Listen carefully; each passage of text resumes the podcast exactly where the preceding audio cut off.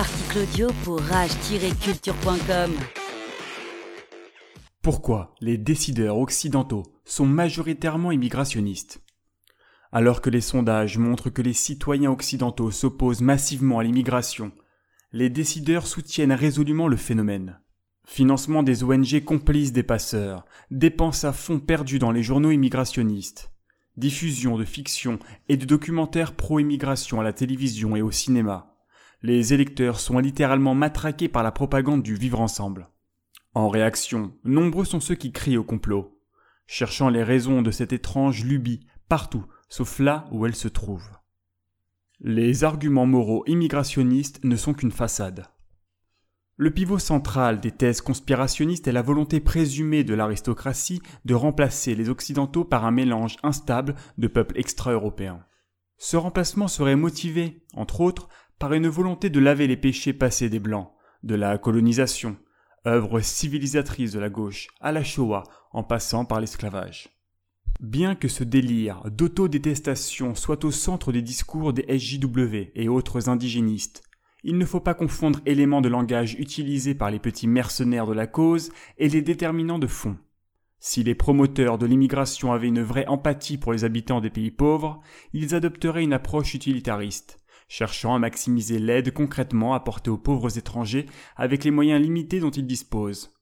Or ce n'est absolument pas leur démarche. L'immigration, une action humanitaire particulièrement inefficace. Les arguments humanitaires en faveur de l'immigration sont absurdes. Le cas de l'accueil des mineurs isolés l'illustre parfaitement. La prise en charge d'un seul de ces enfants coûte 54 000 euros par an aux contribuables. Ce chiffre méconnu est tout simplement indécent. Si des âmes charitables désiraient vraiment aider les enfants des rues africains, ils adopteraient l'approche le plus efficace au plan économique et social. L'installation d'établissements en Afrique pourrait, à budget égal, décupler le nombre d'enfants abandonnés bénéficiant d'une alimentation, de soins et d'une éducation de qualité. La crise des migrants de 2015 fut une autre occasion de dévoiler la mauvaise foi des immigrationnistes. L'argument des réfugiés qui fuient la guerre fut répété ad nauseam. L'absolue nécessité de déporter en Europe des gens parfaitement en sécurité en Turquie, Jordanie et Liban est incompréhensible. Les fonds et l'énergie humaine mobilisés pour tenter d'insérer ces masses musulmanes dans une civilisation totalement différente de la leur seraient bien plus utiles pour reconstruire leur pays. L'émigration brise les pays pauvres. L'émigration n'est pas forcément une bonne affaire pour les pays pauvres. Les premiers à partir sont les individus les plus doués et les plus productifs. Ce drainage des forces vives handicape l'appareil de production local, enclenchant un cercle vicieux de la pauvreté, et motivant en retour une émigration de plus en plus massive. La fameuse immigration choisie, pratiquée notamment par le paradis inclusif et bien pensant canadien, est une activité criminelle. En Centrafrique, il n'y a qu'un médecin pour 20 000 habitants, contre 2,5 pour 1000 habitants au pays de Justin Trudeau. S'emparer d'un médecin africain par confort, au lieu d'en former selon ses propres besoins, revient à condamner à mort des malades africains. Du charity washing au conflit d'intérêts. Quand de grandes fortunes sponsorisent des ONG d'aide aux migrants, elles sont forcément intéressées. Le cas Phoenix, un des bateaux récupérateurs de clandestins en Méditerranée, symbolise parfaitement les motivations douteuses de ces bienfaiteurs de l'humanité autoproclamés. Affrété par Migrant Offshore Head Station, le Phoenix est la vitrine de Regina et Christopher Catchambon. Ce couple de millionnaires américains est propriétaire du groupe Tangier, basé à Malte. Place forte de l'optimisation fiscale, spécialisée dans, cela ne s'invente pas, le service médical, le sauvetage et l'assurance pour les voyageurs, notamment en zone de guerre et de non-droit.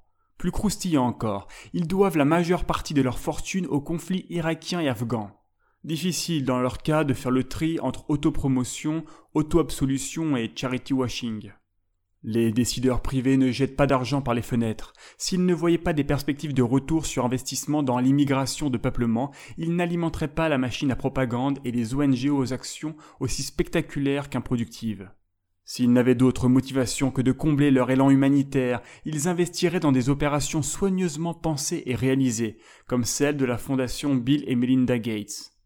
Le migrant est un pousseur de caddie comme les autres.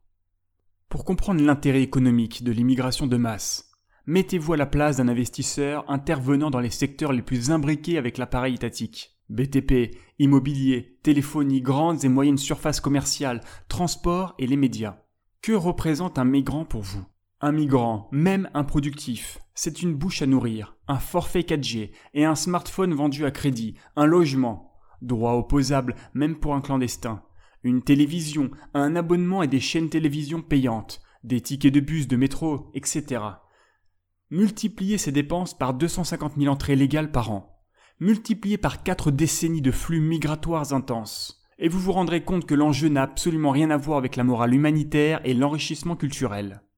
De nombreuses entreprises incapables d'innover, protégées par des États réticents à la destruction créatrice, misent principalement sur la croissance de la population pour maintenir leur taux de profit. Pour s'assurer un afflux incessant de nouveaux pousseurs de caddie, elles mobilisent leur réseau d'influence pour peser sur les politiques migratoires. Les élus sont d'autant moins réticents que les immigrés extra-européens et leurs descendants constituent, malgré son abstentionnisme élevé, une clientèle électorale disciplinée. Pour profiter de la stratégie Terra Nova, il suffit de procéder à de menus accommodements communautaristes. Qu'importe si les contribuables doivent emprunter pour financer les tentatives d'intégration des nouveaux venus. Quand des économistes comme Emmanuel Auriol affirment que le coût de l'immigration n'est qu'une forme de relance keynésienne, pourquoi s'en priver? L'humain, objet économique échangeable et interchangeable. D'un point de vue libre-échangiste, l'immigration de peuplement n'est qu'une application de la théorie des avantages comparatifs. L'Afrique et le monde arabo-musulman surproduisent des humains à très bas coût et acceptent de les exporter gratuitement, ou presque, vers des pays qui n'en produisent pas suffisamment, handicapés par des coûts de logement, d'alimentation, de santé et d'éducation prohibitifs. Rien que l'enseignement jusqu'au baccalauréat représente à lui seul 100 000 euros de dépenses par Français. Le marché mondial de l'humain dérégulé ouvre aux décideurs économiques une source quasi inépuisable de travailleurs consommateurs, prêts à l'emploi, parfaitement formés gratuitement par leur pays d'origine. Même si l'État dépense pour tenter de les mettre au niveau et de les adapter à leur nouvel environnement culturel, le coût de revient d'un humain d'importation reste largement plus faible que la production d'humains local. Un calcul économique plus que douteux. Les décideurs ignorent cependant le très faible niveau de compétences professionnelles des migrants. Le niveau d'une licence africaine est inférieur à un bac européen. Ce fait modifie complètement le rapport coût-bénéfice de l'immigration, l'intégration des nouveaux Européens sur le marché du travail, dépendant de longues et coûteuses années de formation, est un pari des plus risqués. De l'aveu même de Aidan Ozogus, ministre de l'intégration, seuls 25 à 30% des réfugiés pourraient rentrer sur le marché du travail dans les cinq prochaines années. Les autres auront besoin d'assistance sociale pendant au moins dix ans. Il semble que la majorité des réfugiés auraient d'abord besoin d'un entraînement intensif, et même avec cela, ce n'est vraiment pas sûr que cela marche. Ludger Vossmann, directeur du centre IFO pour l'économie de l'éducation. Au Royaume-Uni, les statistiques sur les pays d'origine des migrants révèlent des éléments intéressants. Les migrants venant d'Europe ont une contribution fiscale très positive de plus de 2300 livres et même de plus de 3700 livres pour ceux venant de l'Union européenne. En revanche, les migrants extra-européens ont une contribution négative de moins 800 livres par personne. Toute l'arnaque de l'immigration rentable repose sur l'agrégation des effets de l'immigration intra-européenne, constituée de jeunes travailleurs et de l'immigration de peuplement extra-européenne prolifique mais sans formation professionnelle. La pensée magique immigrationniste face au réel.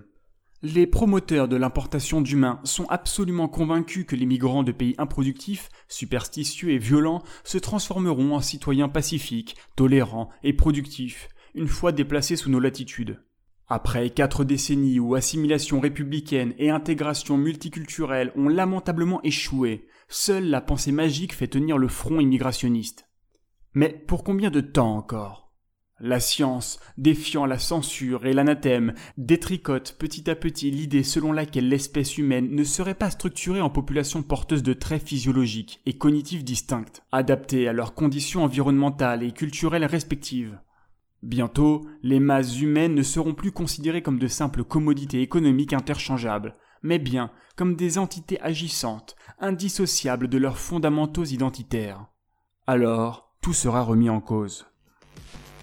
Un article de Technoprêtre, puis lu par Super Barbu. Abonnez-vous et suivez-nous sur rage-culture.com.